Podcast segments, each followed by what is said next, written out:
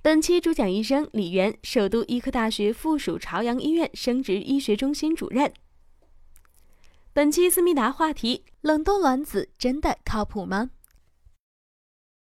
现今社会，女人顶起了半边天。那么问题来了，我们要忙着工作，拼搏事业，哪有时间怀孕生小孩呢？可是万一年纪大了又生不了了，该怎么办？听说冷冻胚胎技术可以寄存卵子，等到想生孩子的时候拿出来做个试管婴儿就可以了，简直是职业女性的福音呐！冷冻胚胎真的有这么神奇吗？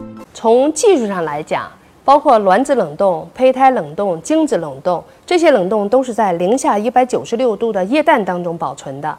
理论上来讲，它就处在一个休眠状态，过了多少年以后再复苏了，它应该还是原来的样子。但是这个呢，取决于。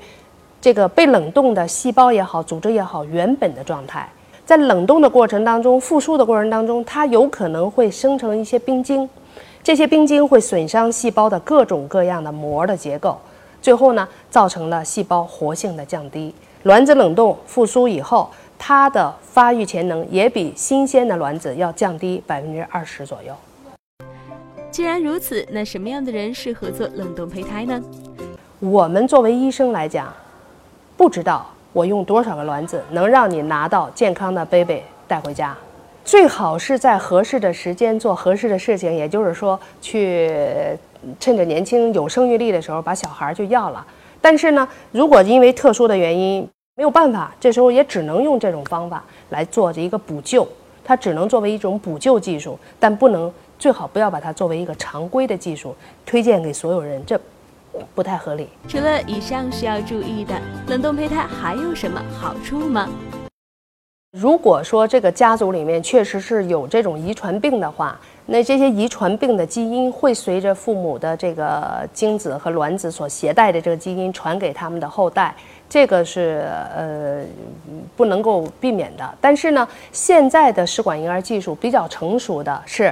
比如说，这对有疾病的夫妇，他得到了十个胚胎，我们呢可以用胚胎着床前遗传学筛查的手段，把这十个胚胎里面有病的胚胎挑出来，我们不用。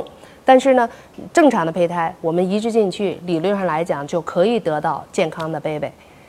冷冻胚胎小贴士：一、冷冻卵子会影响细胞活性，所以试管婴儿的成功率会低于新鲜卵子。二。